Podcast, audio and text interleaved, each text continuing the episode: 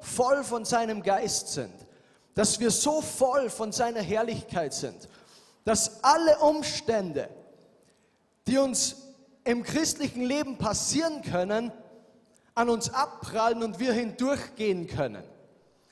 Die Bibel sagt, dass wir nicht nur Überwinder sind, sondern mehr als Überwinder. Amen. Damit das eine Realität für unser Leben sein kann, müssen wir voll vom Heiligen Geist sein. Und wie wir heute gehört haben, hat sich in Frankreich gerade diese Tragödie zugetragen, wo so viele unschuldige Menschen gestorben sind und so viel Schlimmes passiert ist. Und seit Monaten schon habe ich ganz stark den Eindruck, dass diese Zeiten mehr und mehr passieren werden in, Europa. Das mag jetzt indirekt mit der Flüchtlingskrise zusammenhängen oder nicht, egal wie man sieht.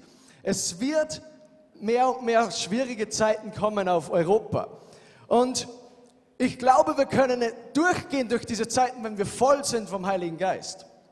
Und ich möchte euch heute Abend einfach ein paar Tipps geben, wie du praktisch gesehen immer voll sein kannst vom Geist Gottes. Du musst nie leer sein oder du musst nie trocken und leer sein. Weil sobald du trocken und leer bist in deinem Leben, dann hörst du wirklich auf zu leben.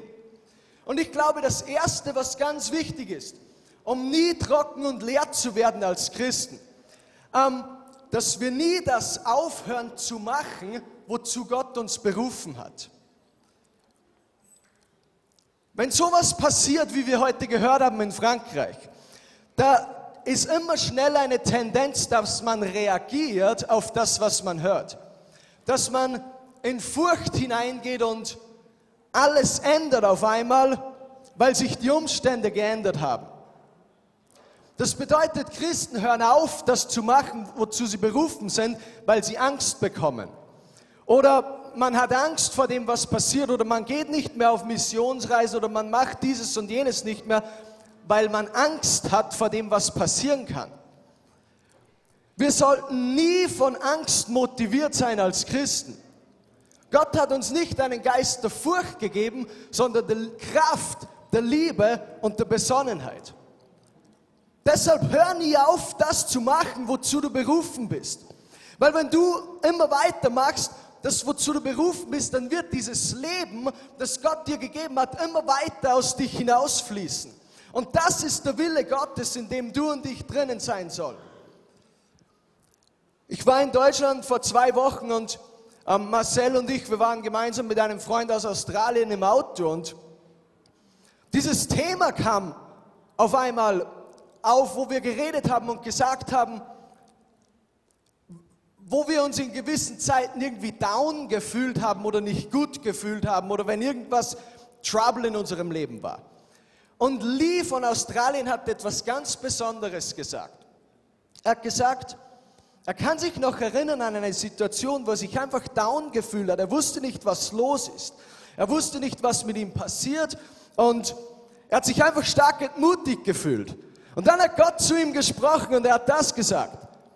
Das ist deshalb, weil du aufgehört hast, das Evangelium zu verkündigen. Hör nie auf, das zu machen zu dem, was Gott dich berufen hat. Egal was draußen passiert, selbst wenn die schweren Zeiten kommen, werde nicht leer und nicht trocken, weil dieser Lebensfluss aufrecht bleibt, wenn wir diese Schritte im Glauben setzen. Und wenn du nie aufhörst, das zu machen, wozu Gott dich berufen hat, hör nicht auf damit. Das ist ein Weg, wie du verhindern kannst, trocken und leer zu werden in deinem christlichen Leben. Wenn du trocken und leer bist, dann kannst du nicht als Überwinder leben. Dann kannst du nicht gegen die Dinge, die von außen kommen, dagegen stehen. Ein weiterer, eine weitere Gefahr, um trocken und leer zu werden in unserem christlichen Leben, ist, wenn wir ganz praktisch gesehen unsere Gemeinschaft mit Gott verlieren. Wenn wir aufhören, die Bibel zu lesen oder wenn wir aufhören, stille Zeit zu machen, wenn wir aufhören, Gott zu suchen. Wisst ihr, Gott antwortet immer auf geistlichen Hunger. Und ich merke sofort, wenn ich wohin komme, ob dieser geistliche Hunger da ist oder nicht. Wie wenn man es in der Atmosphäre irgendwie spüren würde. Vor zwei Wochen, als ich in Deutschland war und was als eine Konferenz begonnen hat, mit mir gemeinsam und einem Freund von mir aus, der auch Australier ist, der Pastor in den USA ist und der in Deutschland wohnt. Er ist Australier, er ist Pastor in den USA, wer wohnt in Deutschland? Und wir haben gemeinsam eine Konferenz gepredigt und die Leute dort waren so hungrig. Am ersten Abend, die erste Veranstaltung hat schon bis nach Mitternacht gedauert. Und das war nicht, weil die Predigten so super waren, obwohl wir vielleicht manchmal nicht so schlecht predigen, aber die Menschen, die dort waren, hatten so einen Hunger nach Gott. Die Bibel sagt, wer ihn sucht, der wird ihn finden. Warum brechen viele Menschen nicht durch zu Gott, zu ein, wo, sie, wo er Realität wird, wo er erfahrbar wird für sie? Weil sie ihn nicht suchen, weil sie diesem Versprechen nicht nachgehen, nachgehen, wer ihn sucht, der wird ihn finden. Wenn du hier bist heute Abend und du suchst Gott, dann wirst du ihn finden, weil Gott das versprochen hat. Der erste Abend hat bis nach Mitternacht gedauert. Es wurde fast gar nicht richtig gepredigt, vielleicht eine halbe Stunde oder so. Menschen waren da und haben Gott gesucht auf ihrem Angesicht.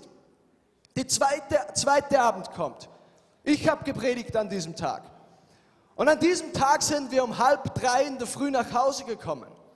Warum? Weil Menschen so hungrig waren nach der Gegenwart Gottes. Weil Menschen Gott mit all dem, was sie sind, suchen wollten, bis sie ihn finden.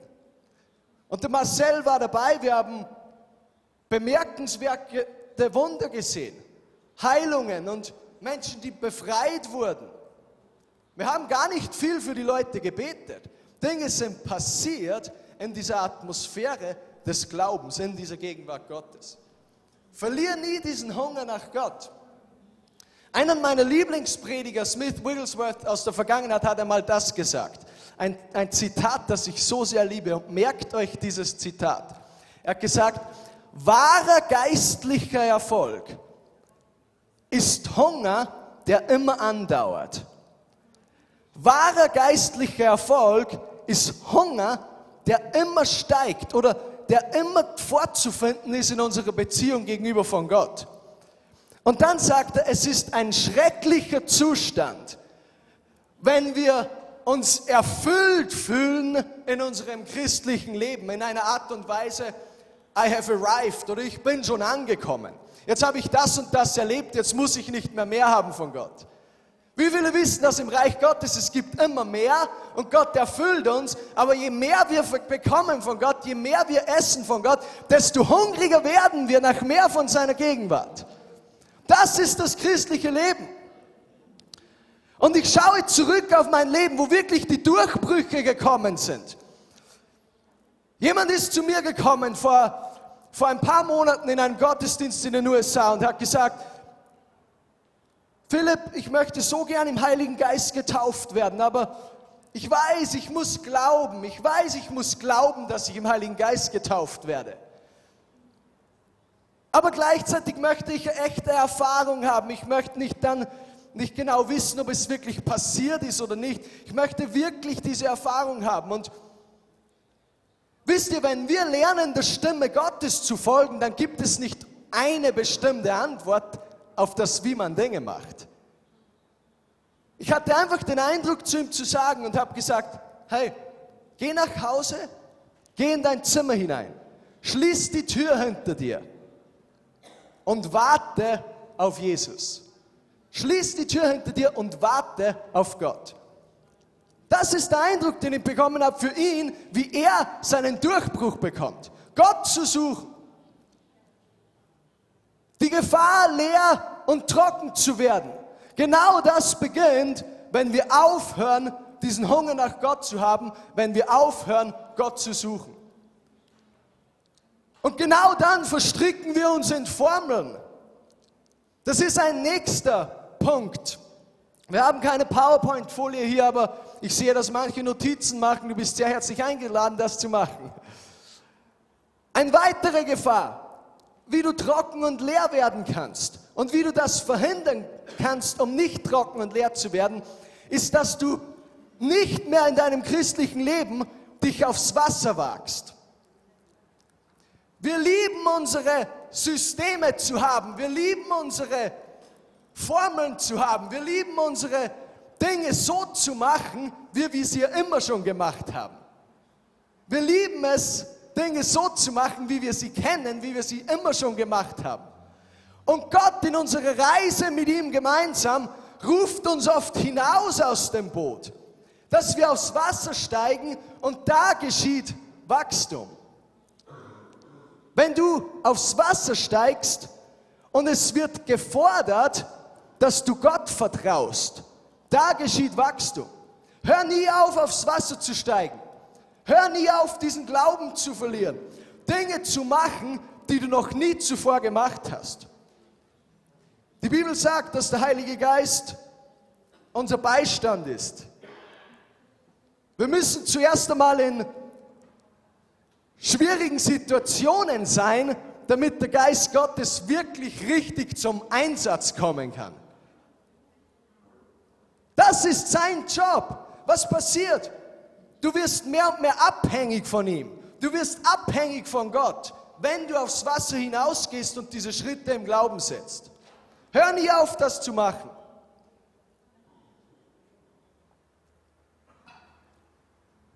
Die Gefahr, leer und trocken zu werden.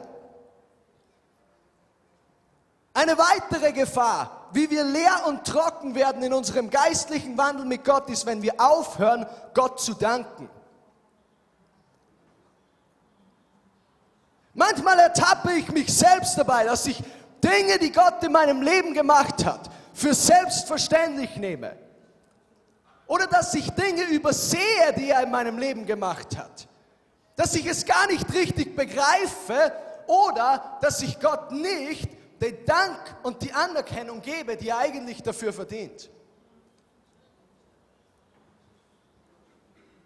Wer kennt die Fernseh- oder YouTube-Show TED Talk?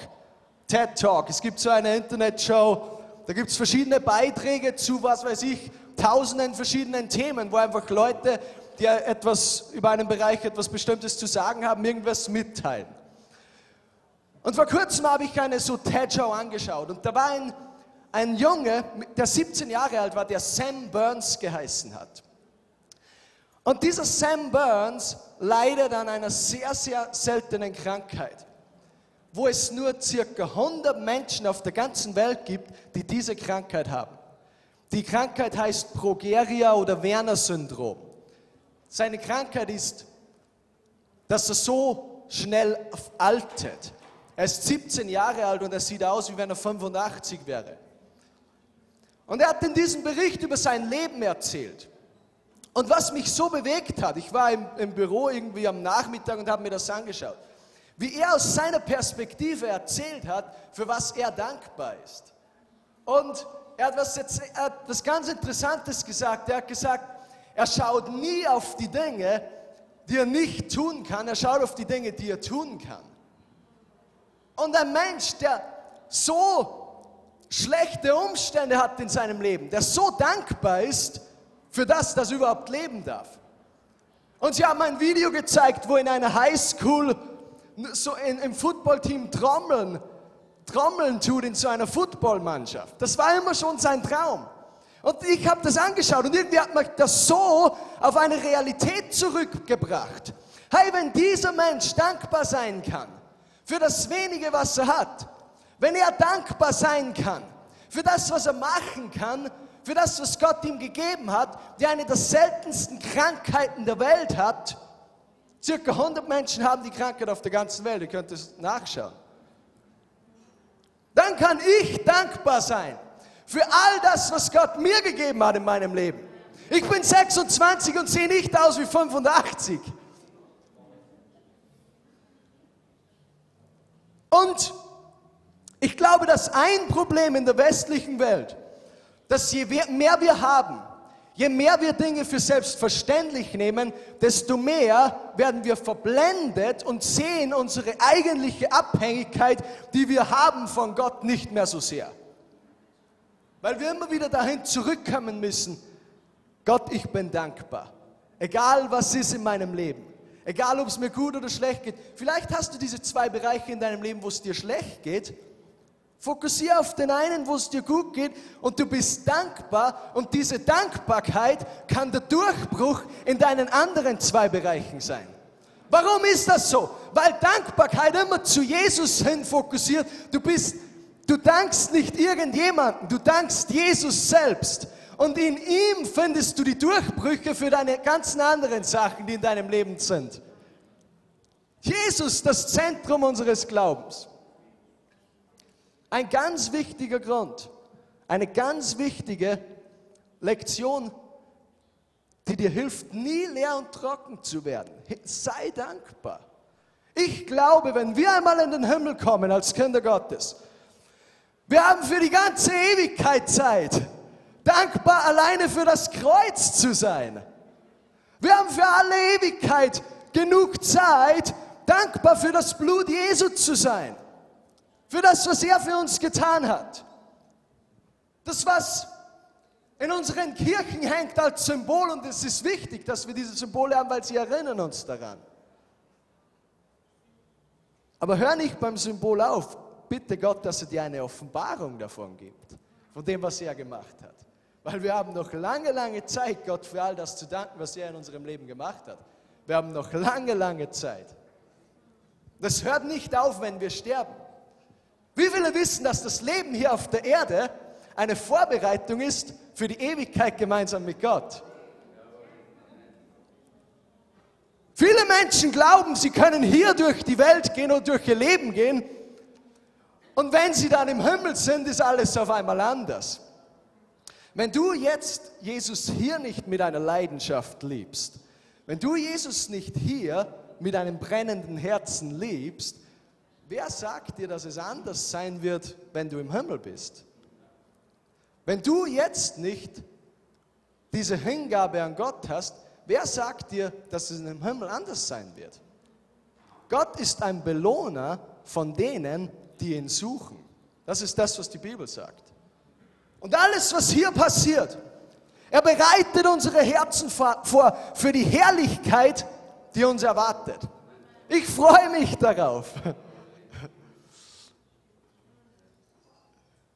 Ich liebe es, das Evangelium zu predigen, aber am liebsten wäre es mir, wenn Jesus morgen zurückkommen würde. Weil ich weiß, dass es noch so viel mehr Herrlichkeit gibt, als was jetzt ich erlebe. Ich liebe für die kleineren Ausgießungen des Heiligen Geistes, die ich erleben durfte, seit ich Christ bin. Aber wie viele wissen, dass die Herrlichkeit, die kommt, wenn wir ihn von Angesicht zu Angesicht sehen, viel größer sein wird als das, was wir jetzt erleben hier auf der Erde?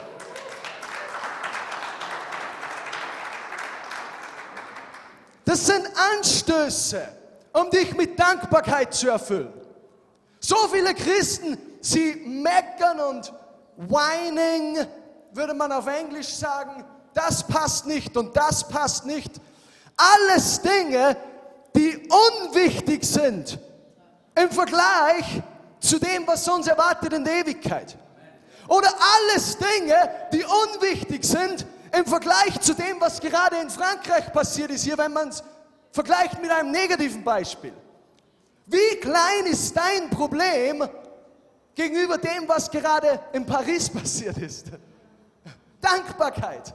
Dankbarkeit lässt diesen Fluss in dir äh, äh, aufrechterhalten und es fließt weiter, weil du immer denjenigen siehst, für den du dankbar sein kannst. Ich, wo ist die Anita? Ich glaube, sie ist unten, aber sie hat so ein Bild auf Instagram gepostet, das mich sehr angesprochen hat. Wie viele wissen, dass Gott oft durch Instagram redet? Halleluja. Sie hat ein Bild gepostet von erfolgreichen Menschen und nicht erfolgreichen Menschen im Kontrast. Und eins, was herausgestanden ist, dass bei den erfolgreichen Menschen, das waren einfach so Aufzählungen, was sie machen. Sie schreiben Tagebuch und, und bei unerfolgreichen, sie freuen sich nicht für andere. Einfach so ein Kontrast. Aber bei erfolgreichen Menschen ist das gestanden, was mich sehr angesprochen hat. Und es war Dankbarkeit. Ich merke, wenn ich dankbar bin für das, was Gott macht in meinem Leben, dann kann ich klarer sehen, was er in der Zukunft macht. Wie viele Christen erleben das Wirken Gottes nicht in ihrem Leben, weil sie ständig occupied oder weil sie mit ihrem Verstand bei dem sind, was nicht passiert. Sei mit deinem Verstand und mit deinem Herzen bei dem, was passiert und sei dankbar dafür. Und Gott wird dich weiterführen und er wird dir zeigen und er wird dich bei seiner Stimme leben lassen. Oh, es ist so schön. Die Gefahr, trocken und leer zu werden. Du musst nie in deinem christlichen Leben trocken und leer sein. Es gibt Leute, die reden ständig von der Wüste. Und ich weiß, dass es Prüfungen gibt, dass es Schwierigkeiten gibt, die uns erwarten können in unserem Leben. Aber warum sollten wir in diesen Zeiten nicht von der Herrlichkeit Gottes eingenommen sein? Warum sollten wir in diesen Zeiten nicht Jesus so klar vor unseren Augen sehen, damit dass wir den Umstand gar nicht spüren als das, was es vielleicht ist, als eine Wüste oder wie auch immer. Oh, thank you, Jesus.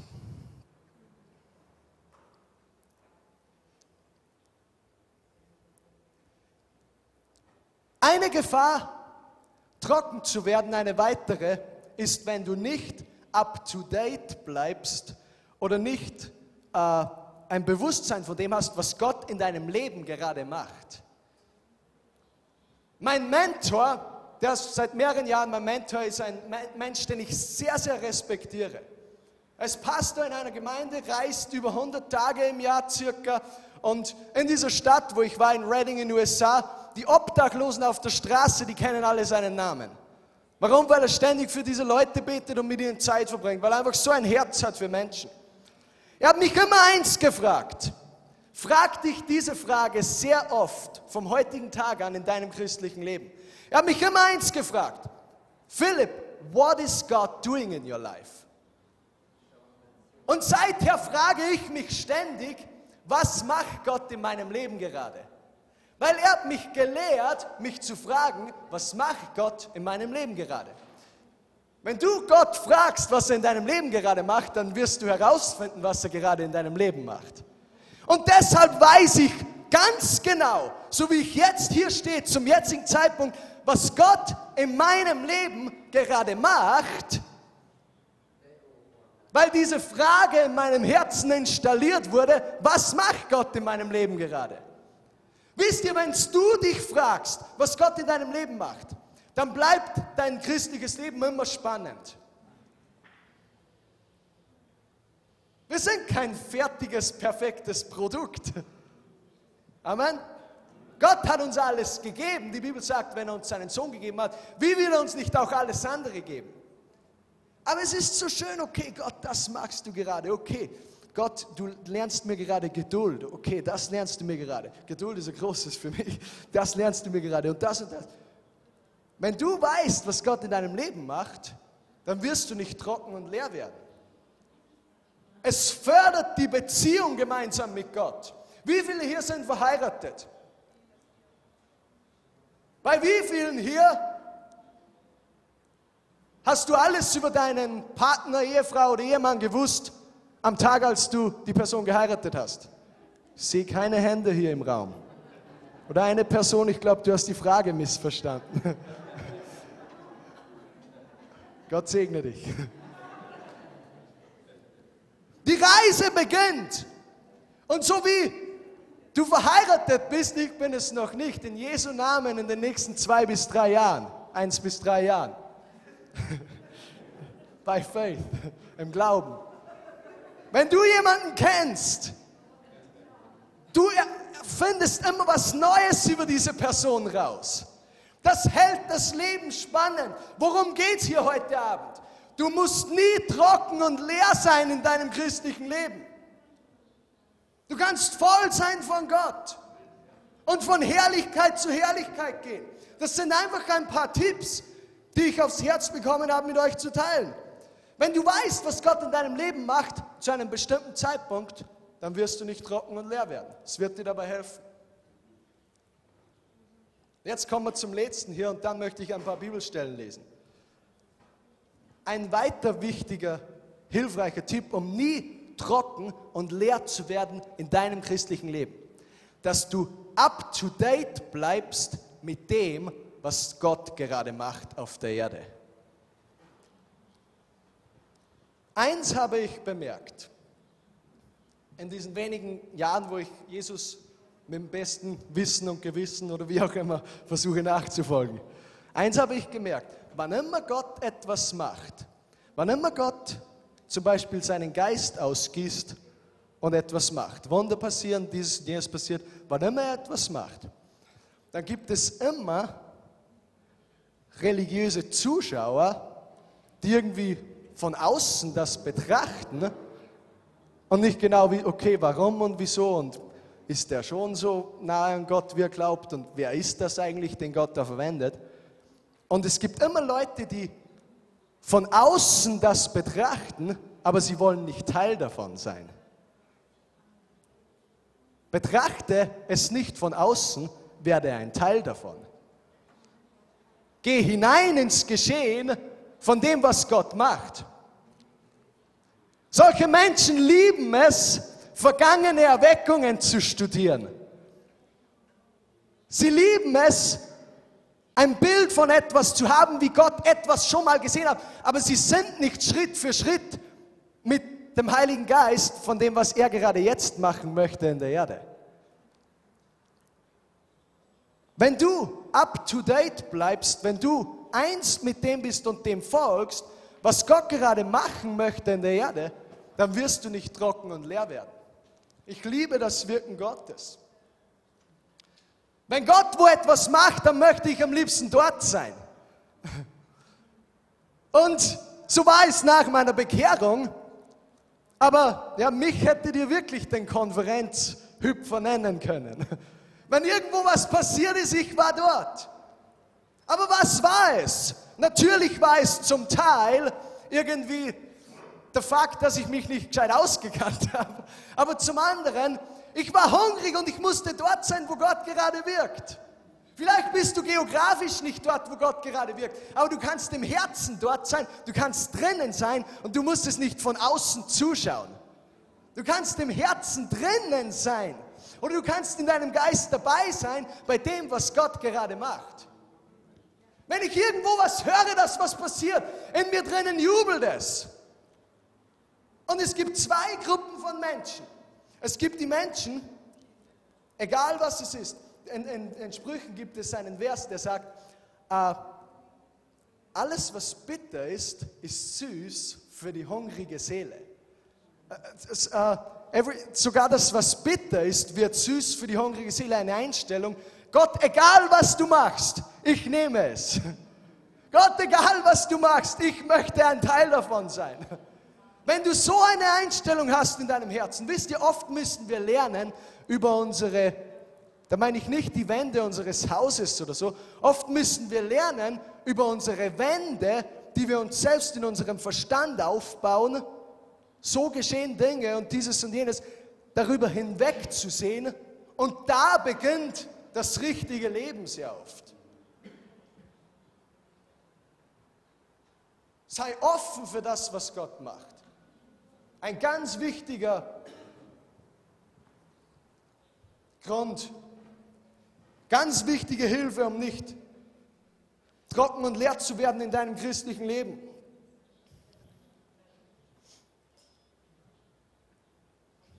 Und jetzt komme ich zum letzten und von diesen Tipps hier eine weitere Hilfe, damit du nie trocken und leer wirst in deinem Leben, ist, dass du Gottes Sicht hast auf Dinge. Wie viele wissen, dass du Dinge durch deine Augen betrachten kannst oder du kannst Dinge durch die Augen Gottes betrachten? In der Bibel gibt es die Geschichte von Hesekiel. Hesekiel war neben Daniel, Jeremia und Jesaja einer der großen Propheten des Alten Testamentes in der Bibel. Und er lebte zu einer Zeit circa 600 vor Christus. Das war eine Zeit, wo die Babylonier die ganzen Juden verschleppt haben und Jerusalem und den Tempel alles niedergebrannt haben. Und Das jüdische Volk, das Volk ist vor dem Nichts gestanden und war völlig am Ende. Hesekiel selbst wusste nicht, wie es weitergeht. Sie wurden deportiert nach Babylonien und waren dort in der Gefangenschaft unter dem König Nebukadnezar. Sogar ihr eigener König war dabei, wo sie deportiert wurden, wo sie abtransportiert wurden. Und ich habe bemerkt, als ich das gelesen habe, dass Gott etwas gemacht hat, als er Hesekiel berufen hat. Er hat ihm eine Vision gegeben über das, was er machen möchte.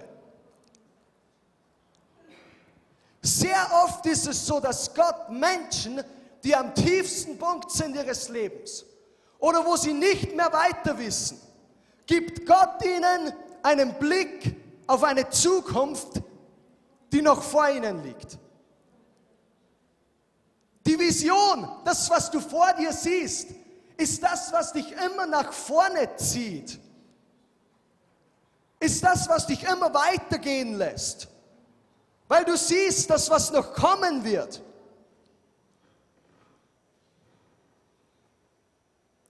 Gott sieht immer das Potenzial. Gott sieht nicht das, was wir mit menschlichen Augen manchmal sehen. Gott sieht das Potenzial. Für Hesekiel war das der Weltuntergang, was passiert ist. Dann lesen wir in Hesekiel Kapitel 37, Verse 1 bis 11. Wenn du eine Bibel dabei hast, darfst du dort hingehen heute Abend.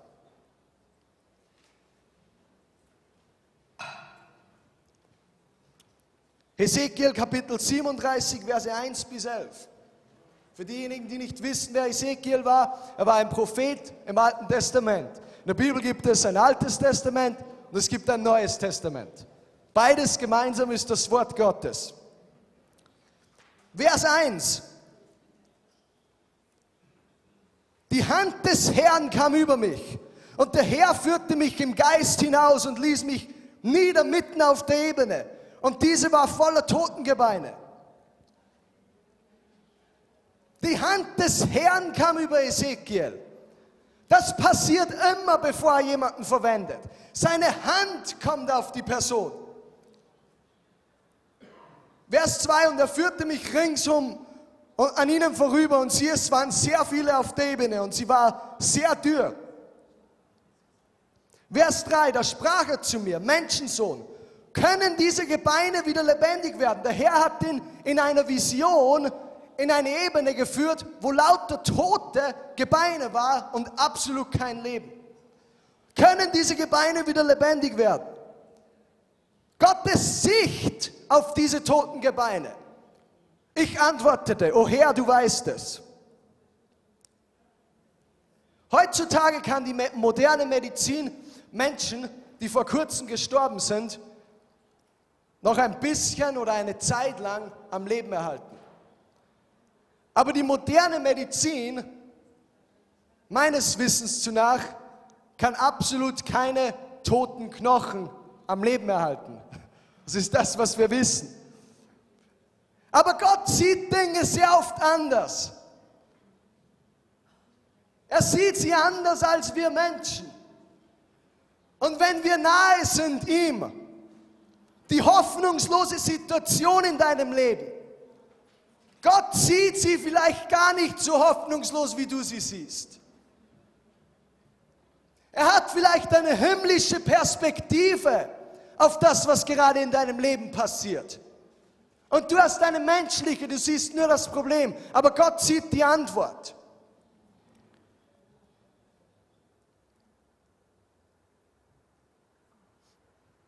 Gott fragt ihn, können diese Gebeine wieder lebendig werden? Bevor ich Christ war, ich habe einen Opa, den ich sehr schätze. Wie viele haben Opas, die Sie schätzen hier im Raum? Einfach ein netter Opa. Und wie manche vielleicht wissen, ich war weit weg von Gott, ich war in einer Gang, ich war kriminell und das ganze Paket, das ganze Paket eben. Mein Opa hatte eine besondere Beziehung zu mir, hatte einen besonderen Einfluss auf mein Leben. Und ich möchte euch sagen, was dieser Einfluss war. Als ich in dieser Gang war, ich habe mir immer die Haare abgeschert. Ich habe mir immer meine Haare abrasiert und jedes Mal, wenn das passiert wird, sind meine, sind meine Eltern komplett ausgeflippt. Und sie haben das nicht so toll gefunden, wenn ich mir die Haare abgeschert habe. Aber mein Opa hat mich jedes Mal angesehen in dieser Situation, wenn ich es wieder gemacht habe. Mein Opa hat gesagt, er tut es eh nicht mehr. Und ich schere mir wieder die Haare ab. Mein Opa sagt wieder, er tut es eh nicht mehr, er macht es eh nicht mehr. Für die Wiener, die das Oberösterreich nicht verstehen. Er tut es eh nicht mehr. Ich schere mir wieder die Haare ab. Und mein Opa sagt immer wieder, er tut es eh nicht mehr. Mein Opa hatte diese Ruhe und diese Gelassenheit. Warum? Er hatte von einer Perspektive gesehen, die vielleicht andere Menschen um mich herum nicht gesehen haben. So wie Gott hier in dieser Geschichte. Er hat gesehen, dass irgendwann schere ich mir meine Haare nicht mehr ab, obwohl dieser Zeitpunkt noch nicht da war. Ich habe sie mir mehrmals noch abgeschert, obwohl er gesagt hat, er tut es eh nicht mehr. Bis eines Tages der Tag kam und mein Opa kommt zu mir und sagt, Philipp, jetzt scherst du nicht mehr den Kopf ab, okay? Und ich habe zu ihm gesagt, okay. Und habe mir nie wieder meine Haare abgeschert. Mein Opa hat das bewirkt in meinem Leben. Warum? Weil er etwas gesehen hat, weil er von einer Perspektive geschaut hat, von der ich selbst nicht einmal gesehen habe. Gott schaut auf dein Leben von einer anderen Perspektive, als du das selbst machst. Lesen wir weiter hier in dieser Geschichte. So wie Opa in mein Leben hinein prophezeit hat, er hat gesagt, er tut es eh nicht mehr. Es kommt einmal der Tag, wo er es nicht mehr machen wird. So prophezeit Gott in deine Situation hinein und prophezeit Leben hinein in deine Situation. Weil er schon sieht, was du nicht siehst. Hesekiel antwortet, Herr, du weißt es, als Gott ihn fragt, können diese Gemeinde wieder lebendig werden? Hesekiel sagt, Herr, du weißt es. Oft haben wir so dieses Bild von Glaube, dass Glaube etwas ist, ich glaube im Namen Jesus. Oder ich muss mich aufmustern, damit ich Gott irgendwie einen Glauben präsentiere, aber komm zu Gott einfach so mit deinem Glauben, den du hast in deinem Moment. Sehr oft ist es eh nicht unser Glaube, der etwas zum Funktionieren bringt. Oft glauben wir, wir bewegen den Arm Gottes durch unsere Gebete. Ich weiß schon, dass Gott, dass man Gott nicht gefallen kann außerhalb von Glauben. Aber wie viele wissen, dass Gottes Gnade so viel größer ist? Es hat oft nicht so viel mit uns zu tun, als wir glauben. Er hat gesagt, Herr, du weißt es. Er ist nicht vor Gott gekommen und hat gesagt, in Jesu Namen glaube ich und all die richtigen Bekenntnisse. Er hat gesagt, Herr, du weißt es. Wahrscheinlich hat er sich innerlich gedacht, ich bin mir nicht ganz sicher, das sind Totengebeine. Ob die wieder leben können, weiß ich nicht genau. Glaube sieht oft sehr spezifisch aus. Warum ist das so? Weil Hesekiel hier eine Beziehung mit dem lebendigen Gott hatte. Er ist nicht einer Formel oder einem Modell oder einem System nachgefolgt. Er hat einfach gesagt, Herr, du weißt es, was für mich so viel heißt wie, es kann sein, aber auch nicht. Es ist nicht besonders große Glaube. Aber dann, Vers 4 lesen wir weiter.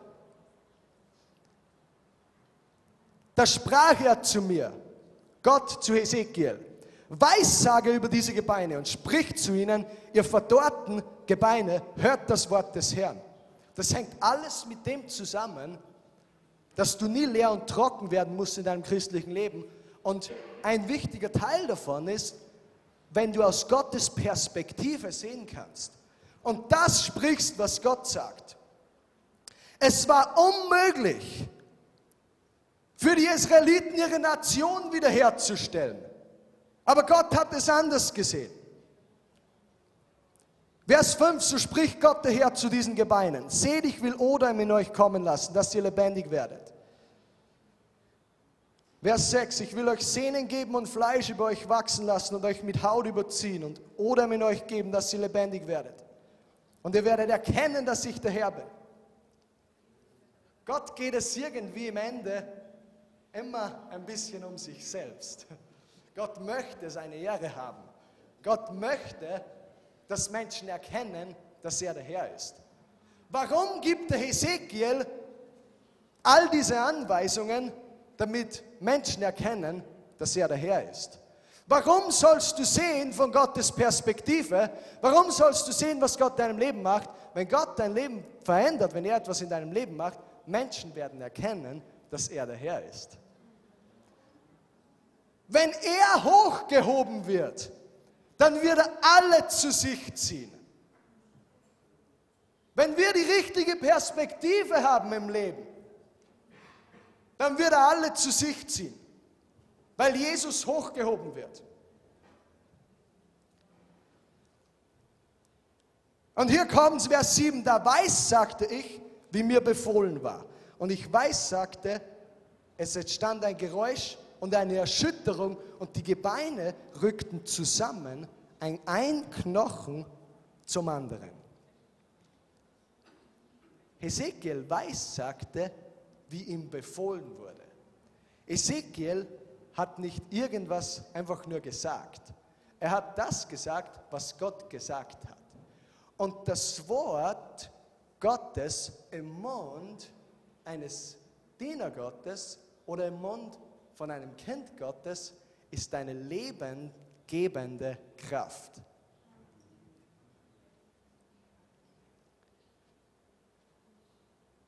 Und ich schaute und siehe, sie bekamen Sehnen. Und es wuchs Fleisch an ihnen. Und es zog sich Haut darüber. Aber es war noch kein Odem in ihnen. Da sprach er zu mir, richte eine Weissagung an den Odem. Weissage, Menschensohn. Und sprich zum Odem. So spricht Gott der Herr. Odem, komme von den vier Windrichtungen. Und hauche diese Getöteten an, dass sie lebendig werden. Vers 10, so weiß, sagte ich, wie er mir befohlen hatte. Da kam der Odem in sie und sie wurden lebendig und stellten sich auf ihre Füße, ein sehr, sehr großes Heer. Gott macht verdorrte Gebeine wieder lebendig. Warum ist das passiert? Weil Gott es vorher gesehen hat, dass er es tun kann. Er war sich vorher schon sicher darüber.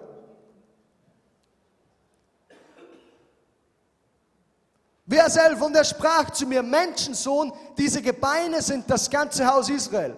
Siehe, sie sprechen, unsere Gebeine sind verdorrt und unsere Hoffnung ist verloren. Es ist aus mit uns. Das hat nicht Gott gesagt. Die Gebeine haben das gesagt. Seht ihr das? Die Perspektive von Gott sagt, dass Leben kommen kann. Die Perspektive der Gebeine sagen, es ist aus mit uns.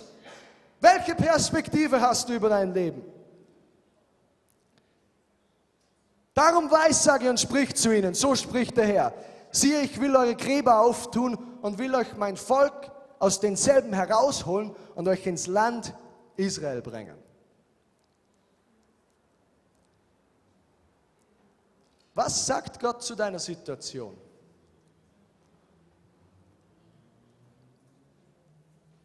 Was sagt Gott zur Situation von Paris? Was sagt Gott zur Situation von Europa? Was sagt Gott zu all den Krisen? Nürnberg eine Stadt, wo die Nazis so viel Schandtat getrieben haben. Diesen Sommer ein historisches Event. 26.000 Leute in Nürnberg, wo einst die Nazis waren. Was sagt Gott? Tausende Menschen die in Liebe und Kraft hinausgehen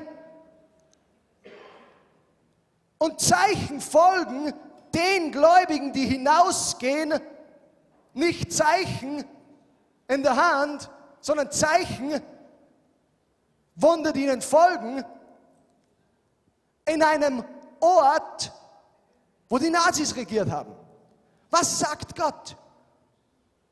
Gott sieht es ganz anders. Gott Gott weiß, was dort passiert ist. Aber Gott sieht das, was er in der Zukunft machen möchte. Habe Gottes Perspektive. Was ist Gottes Perspektive? Wir müssen Leben prophezeien in Situationen. So wie Hesekiel es mit den Knochen getan hat. Was ist Gottes Perspektive auf deine Krankheit? Es ist Leben. Es ist nicht nur die Krankheit zu bekämpfen.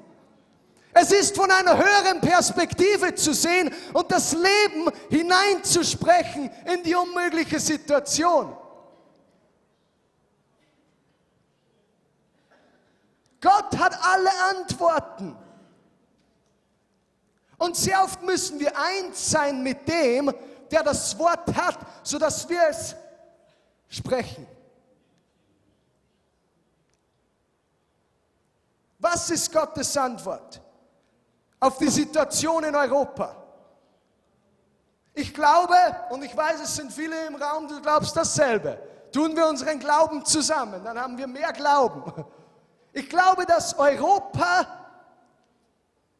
vor einem Zeitpunkt steht, der historisch ist in der christlichen Weltgeschichte. Alle Propheten, sie zeigen alle auf Europa. Seit Jahren schon. Und es wird egal sein, wen Gott verwendet. Er wird uns alle verwenden, wenn wir drinnen sein wollen in dem, was er macht. Du kannst von außen zusehen oder du kannst drinnen sein. Es gibt immer diese zwei Möglichkeiten in jeder Generation. Aber wie sieht Gott die Bereiche, wo der Feind gestohlen, geraubt und gemordet hat?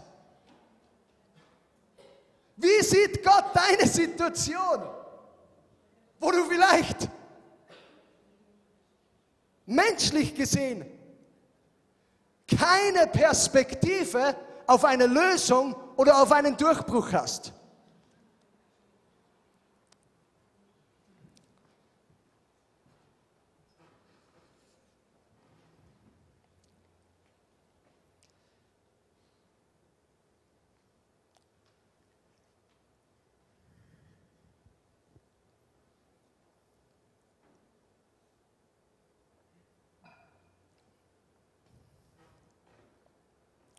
Mag mir keine Sorgen mehr machen um all das, was nicht passiert. Ich mag lieber das sehen, was Gott macht in einer Situation und möchte das aussprechen. Sozialismus, Kommunismus, Nationalsozialismus, all diese Feinde des Evangeliums. Jesus hat schon lange den Sieg erreicht. Und vielleicht müssen wir einfach in Tune sein mit dem, was Gott macht. Vielleicht müssen wir aufs Wasser hinausgehen. Gott möchte uns immer wieder aufwecken in unseren Herzen, weil wir so schnell schläfrig werden, weil wir so schnell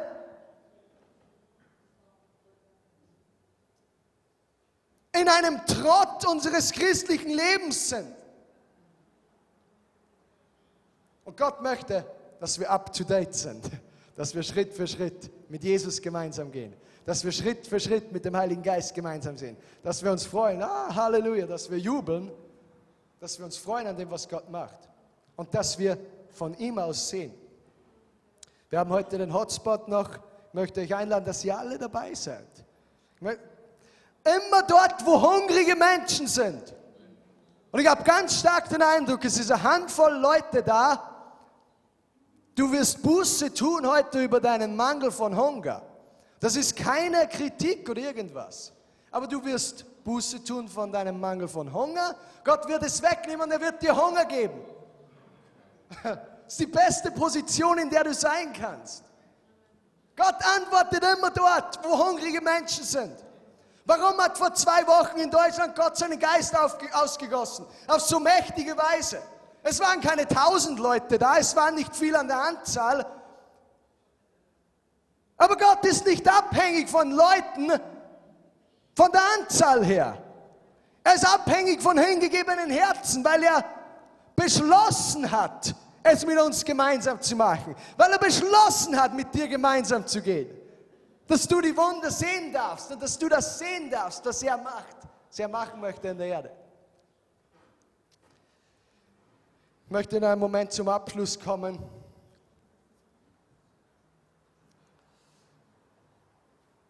Wie siehst du deine Situation? Ich möchte einen Klavierspieler bitten, heraufzukommen, einfach im Hintergrund Musik zu machen.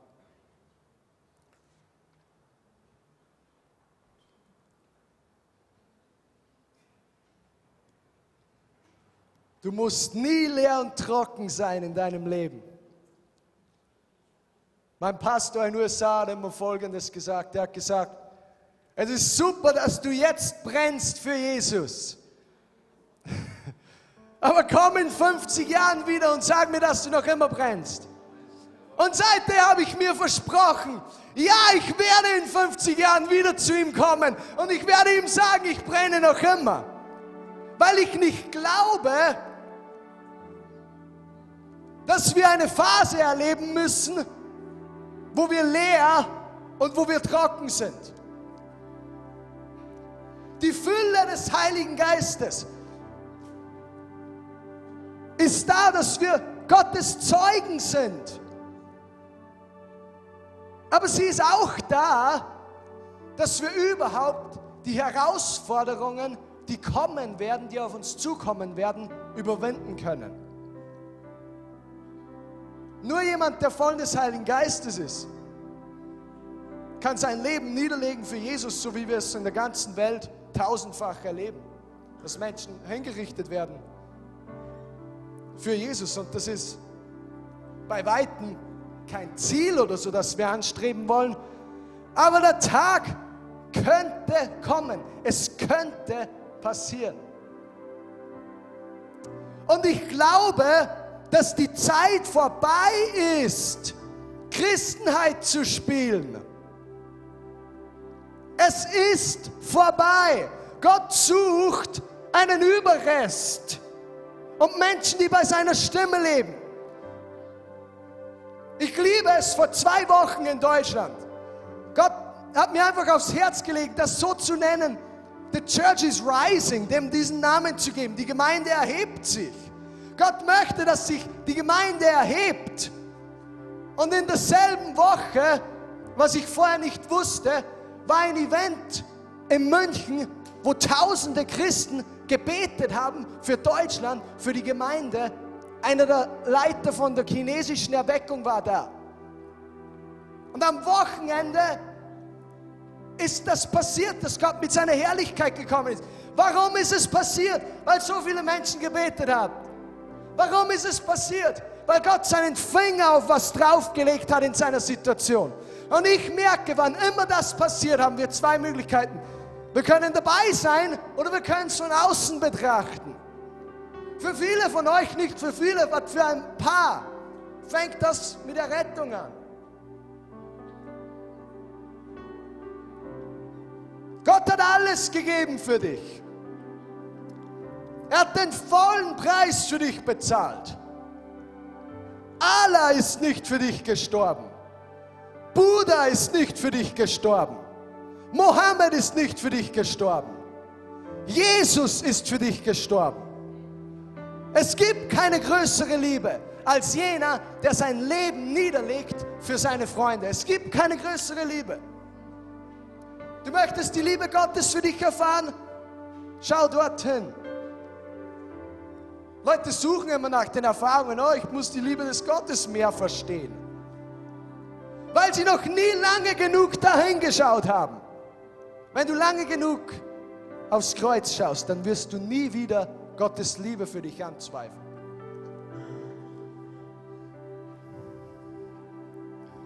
Lass uns unsere Köpfe senken heute Abend. Danke, Herr Jesus. Wir danken dir so sehr, Vater. Heiliger Geist, wir danken dir für deine Gegenwart in diesem Raum. Und ich bete jetzt für Freiheit in diesem Raum. Ich bete jetzt für deine Herrschaft, für for your lordship to be established in this place right now. Thank you, Jesus. Ich möchte fragen heute Abend. Wir haben alle unsere Augen geschlossen und es muss jetzt keiner herumlaufen, aufs Klo gehen könnt ihr später auch oder das ist vorher auch können. Wenn du hier bist heute Abend und du kennst Jesus noch nicht als deinen persönlichen Herrn und Retter. Ich möchte dir sagen heute Abend, Gott liebt dich so sehr. Gott sieht dein Leben. Und so wie in Hesekiel, er sieht es von einer Perspektive, von der du es noch nicht siehst. Er möchte dir Leben geben. Er möchte dir Leben im Überfluss geben. Und er kann das machen, wenn du ihm erlaubst, Herr über dein Leben zu werden. Ich habe den Eindruck, dass Leute hier sind heute Abend. Du möchtest Ja sagen zu Jesus. Du möchtest Jesus als deinen persönlichen Herrn und Retter annehmen. Und er kann dein bester Freund werden, wenn du das zulässt.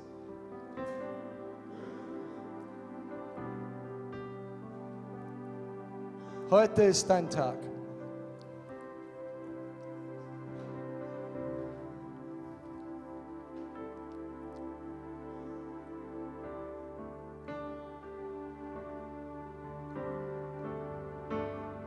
Heute ist dein Tag.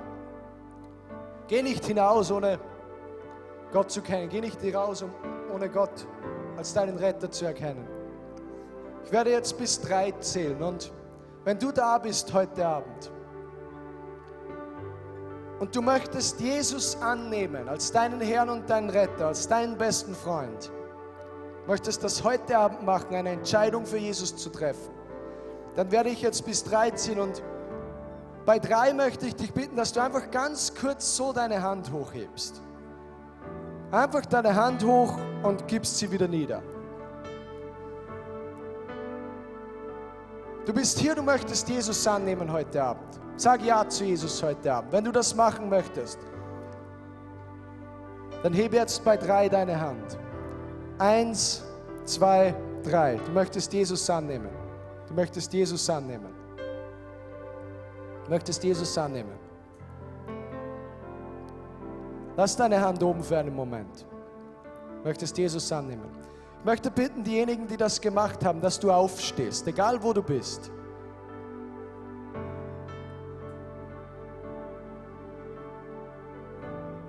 Jeder, der das gemacht hat, steh auf heute Abend. Und ich möchte für euch beten.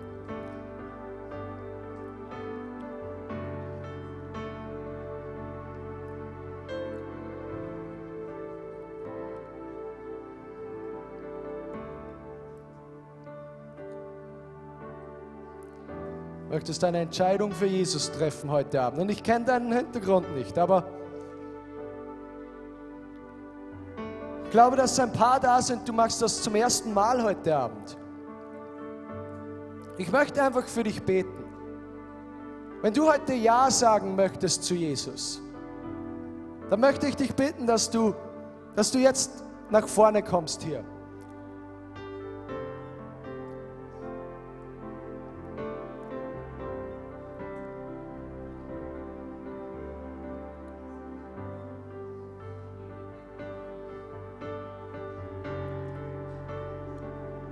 Genügend Platz hier für jeden Einzelnen. Kommt nach vorne und stellt euch hier einfach auf und wollen für euch beten.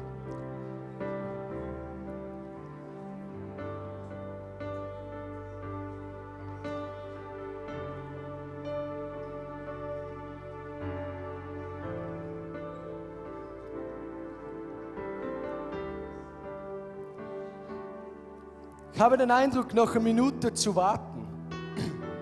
Weil ich glaube, dass speziell noch eine Person da ist. Du hast noch nie Jesus als deinen Herrn und Retter empfangen. Vielleicht denkst du dir, das macht gar keinen Sinn mit Jesus. Er liebt dich. Er ist für dich gestorben, sodass du zurückkommen kannst. Denn das, wofür er dich geschaffen hat, vor der Erschaffung der Welt,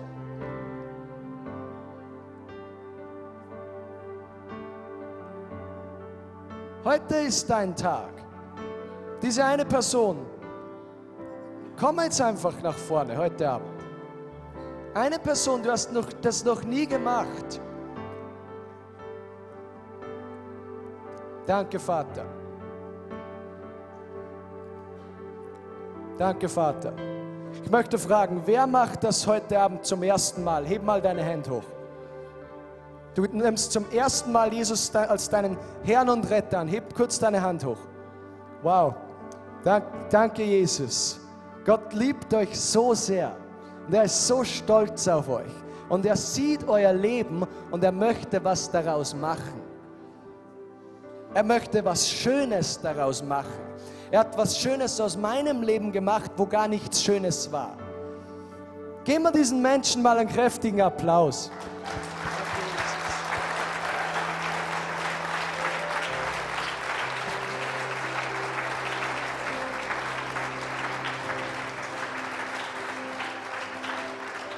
Wer ist heute zum ersten Mal da und macht das zum ersten Mal? Heb mal deine Hand. Ist zum ersten Mal in der Gemeinde.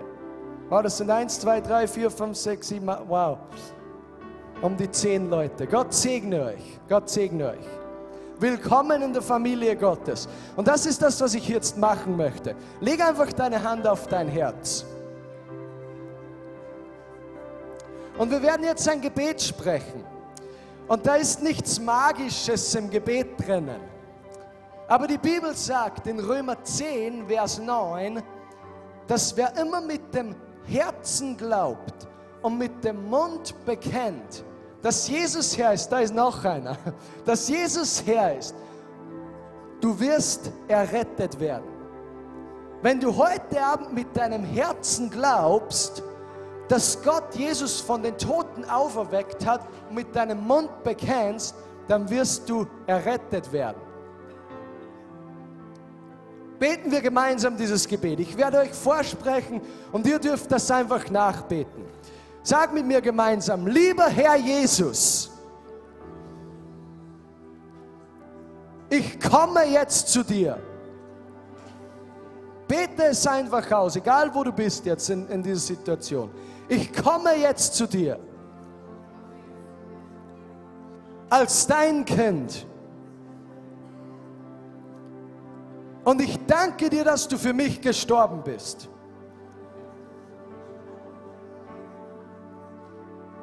Herr Jesus, ich bitte dich jetzt, vergib mir alle meine Sünden.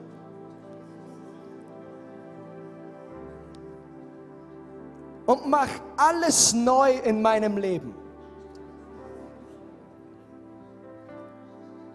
Wenn du hier bist, du sprichst eine andere Sprache, dann mach das einfach in deiner Sprache jetzt.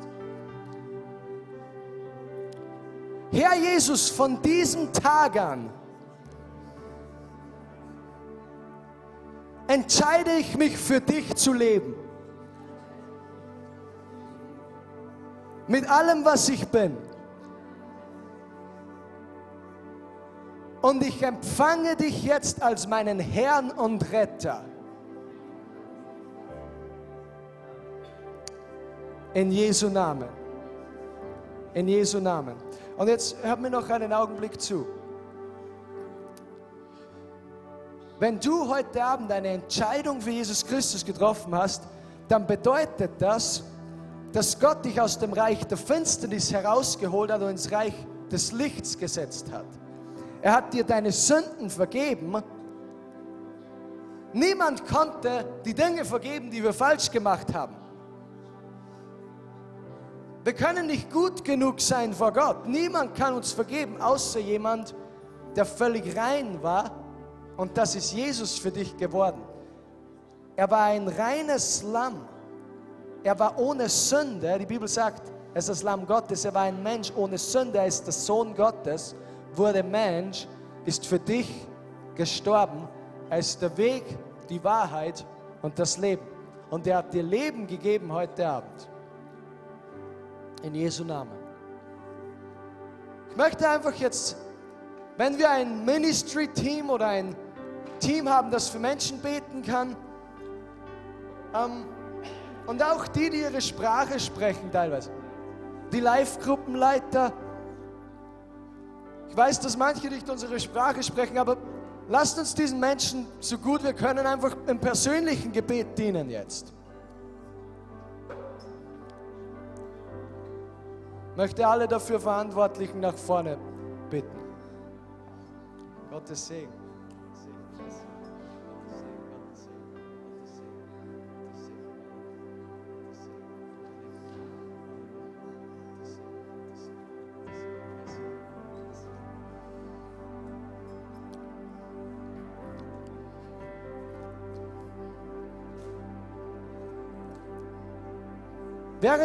Segen, möchte ich jetzt einen Augenblick nehmen, wo wir für kranke Me- Menschen beten. Und im Vorfeld dieser Veranstaltung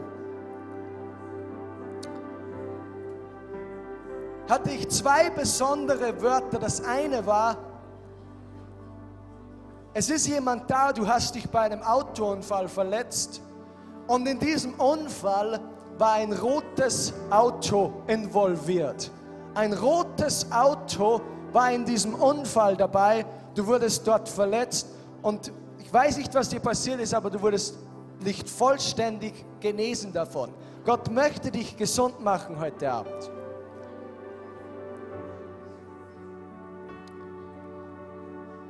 Wenn du hier bist heute Abend und du brauchst ein Heilungswunder für deinen Körper, du hast Schmerzen in deinem Körper, egal was dein Problem ist, dann möchte ich dich bitten, dass du einfach aufstehst, egal wo du bist.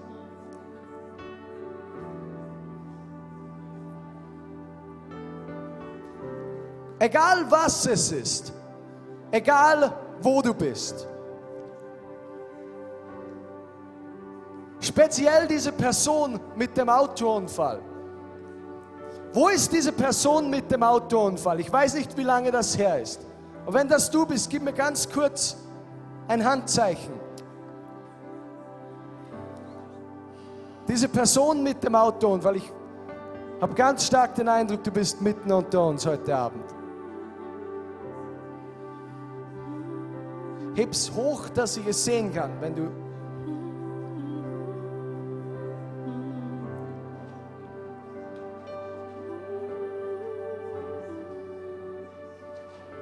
Denk noch mal besonders darüber nach.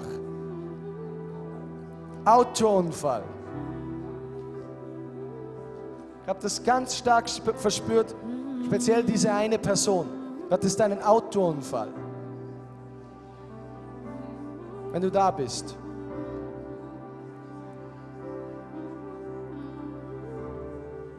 Wenn du dich jetzt noch nicht gemeldet hast, aber du bist unter uns, dann möchte ich bitten, dass du später auf mich zukommst.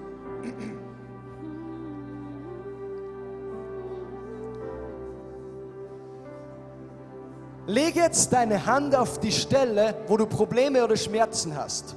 Wenn es die Schulter ist, leg deine Hand auf die Schulter. Wenn es der Magen ist, dann leg auf deine Hand auf den Magen. Egal was es ist, leg deine Hand auf diese Stelle, wo du Schmerzen oder Probleme hast.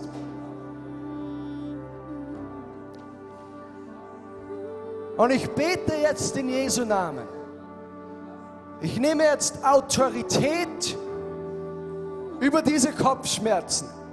Ich nehme Autorität über diese Gelenksschmerzen.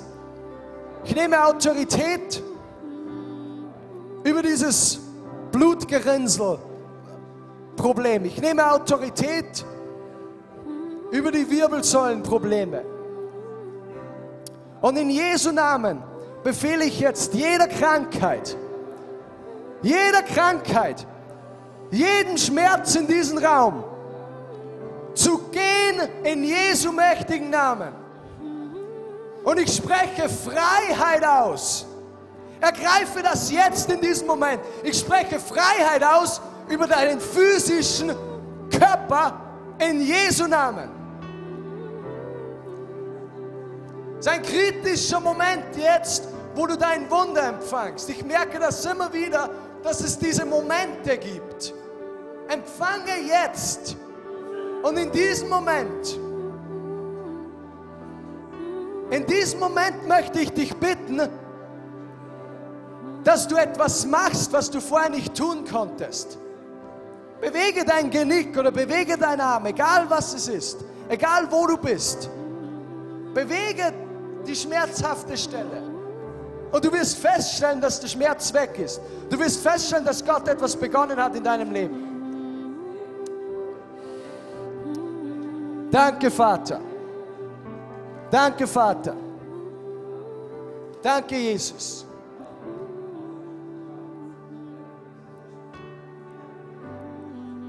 Wenn du hier bist und du hast gerade etwas bemerkt in deinem Körper, dass sich etwas getan hat, die Schmerzen sind weg, gib mir ganz kurz ein Handzeichen, egal wo du bist. Danke, Jesus. Ich sehe mehrere Hände im Raum. Danke, Jesus. Halleluja. Halleluja. Sie war das mit dem Autounfall. Darf ich Sie bitten, auf die Bühne heraufzukommen? Mit dir gemeinsam oder mit einer Person?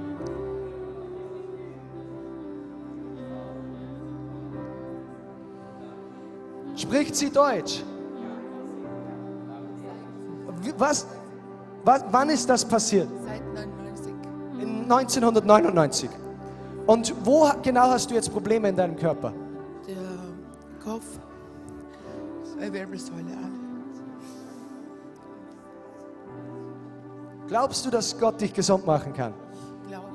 Halleluja. Sie glaubt. Lassen wir, strecken wir gemeinsam unsere Hände dieser Person aus. Ich glaube, dass Gott dir einen Durchbruch schenken kann. Danke, Vater. Danke, Herr Jesus. Oh, danke, Herr Jesus.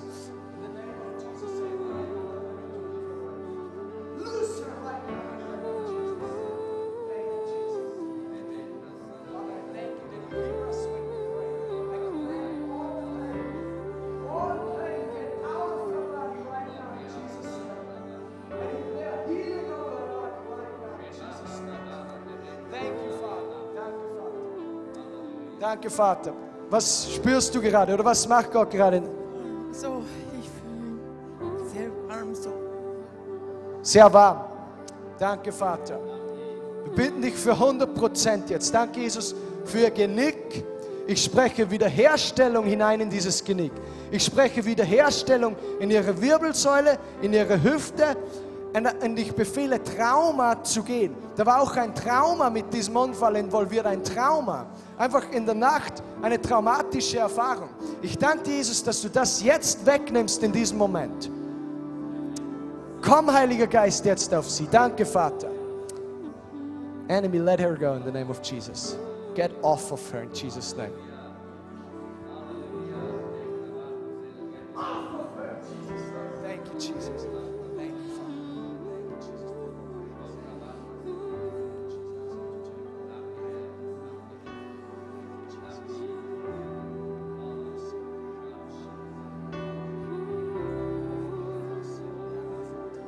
Vater. Danke, Herr Jesus. Ich möchte von zwei, drei Leuten hören, wenn es möglich ist. Wenn du heute etwas erlebt hast mit Gott, du hast eine Heilung erlebt. Ich habe viele Hände im Raum gesehen. Sei so mutig und erzähl mir ganz kurz, was gerade passiert ist mit dir. Wenn du einfach ganz schnell nach vorne kommst und wenn du deine Hand gehoben hast, äh, vorher als ich gefragt habe, ob jemand geheilt worden ist. Sei mutig und komm ganz kurz nach vorne einfach. Weißt, du kennst das vielleicht nicht so, aber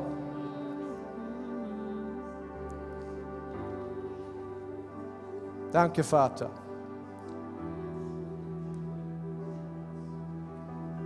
Komm herauf.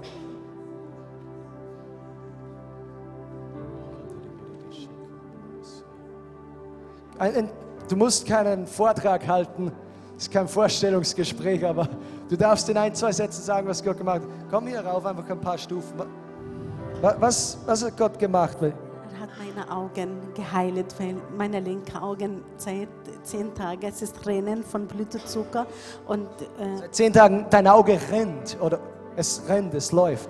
Und mit Kopfweh. Sie hat, ich habe einen Termin mit Augenarzt genommen nächstes Dienstag und heute, ich bin wirklich, jetzt ist alle Schmerzen von dieses äh, äh, Bereich ist schon weg.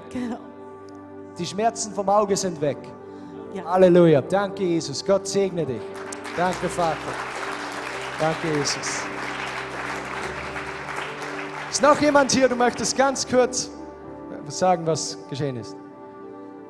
Habe vom Sport eine Fußballverletzung und das genau beim Knie und Äh, das hat immer geknackst, wenn ich es äh, bewegt habe und jetzt ist das Knacksen weg. Kein Knacksen mehr im Knie. Halleluja. Danke, Jesus. God bless you. Danke, Vater. Ist noch jemand da in ein, zwei Sätzen? Du möchtest erzählen, was Gott heute Abend gemacht hat. Die ganzen, ein Carlson nach dem anderen. Was ist passiert? Mir ist beim Trainieren eine Handel auf das Handgelenk gefallen. Seitdem habe ich Urschmerzen gehabt und jetzt ist es einfach weg. Du hast keine Schmerzen mehr im Handgelenk. Nein. Halleluja. Danke, Vater. Gott segne dich. Danke, Vater.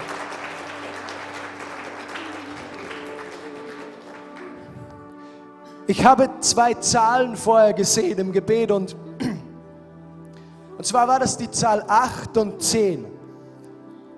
Und ich möchte fragen, ob jemand hier ist. Du hast entweder am 10. August oder am 8. Oktober, entweder am 10. August, 10.8. oder 8. Oktober Geburtstag. Ist jemand hier, auf den das zutrifft? Die Zahlen 8 und 10 sind in deinem Geburtsdatum drinnen.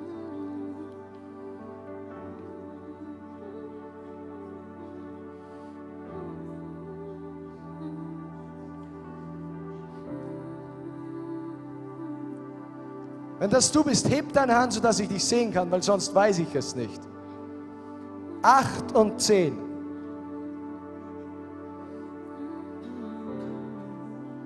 Und ich glaubte, es hängt mit deinem Geburtsdatum zusammen. Aber wenn die Zahlen 8 und 10 was für dich bedeuten,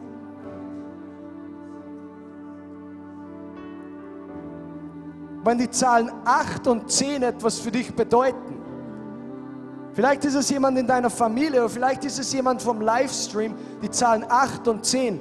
Ich habe einfach diesen Vers für dich bekommen. Wen immer das gerade anspricht jetzt. Ihre Tochter, 10. August, und sie hat sich heute zum ersten Mal bekehrt. Ihre Tochter hat am 10. Ihre Tochter. Das ist ihre Tochter. Ich habe einen Vers für deine Tochter dann bekommen. Ich, ich wusste, es ist 10. August oder 8. Oktober. Und dieser Vers ist von Nehemiah 8,10. Und du sagst dir diesen Vers, ich weiß nicht, wie alt deine Tochter ist, ist wie alt ist deine Tochter? 14. Nehemiah 18, das ist ein Vers für deine Tochter.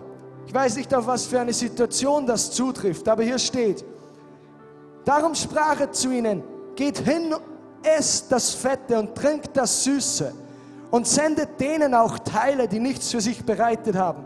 Denn dieser Tag ist heilig unserem Herrn. Und jetzt, ich glaube, das ist der Teil, der besonders ein Schwerpunkt ist. Und bekümmert euch nicht, denn die Freude am Herrn ist eure Stärke. Ich glaube, dass deine Tochter, ich weiß nicht, ob sie den Herrn Jesus kennt, aber ich glaube, sie macht sich sehr viele Sorgen und dass Gott dir sagen möchte, bekümmert euch nicht, denn die Freude am Herrn ist ihre Stärke. Beten wir gemeinsam für sie. Ich glaube wirklich, dass Gottes Hand auf deiner Familie ist. Hast du Jesus heute zum ersten Mal angenommen? Ich glaube, dass Gottes Hand auf deiner Familie ist. Und ich bete jetzt in Jesu Namen. Danke, Vater, dass du diese Familie beschützt. Danke, dass du jedes einzelne Mitglied dieser Familie hineintreten lässt in das, wofür sie bestimmt sind. Ich bitte, dass du jede einzelne Person von dieser Familie, die dich noch nicht kennt, dass du dich ihnen offenbarst, dass du sie errettest. In Jesu mächtigen Namen. Danke, Vater. Gottes Hand ist auf deiner Familie. Darf ich fragen, woher sie kommt? Aus Mazedonien. Und sie wohnt schon länger in Österreich. Sie wohnt bei Ihnen.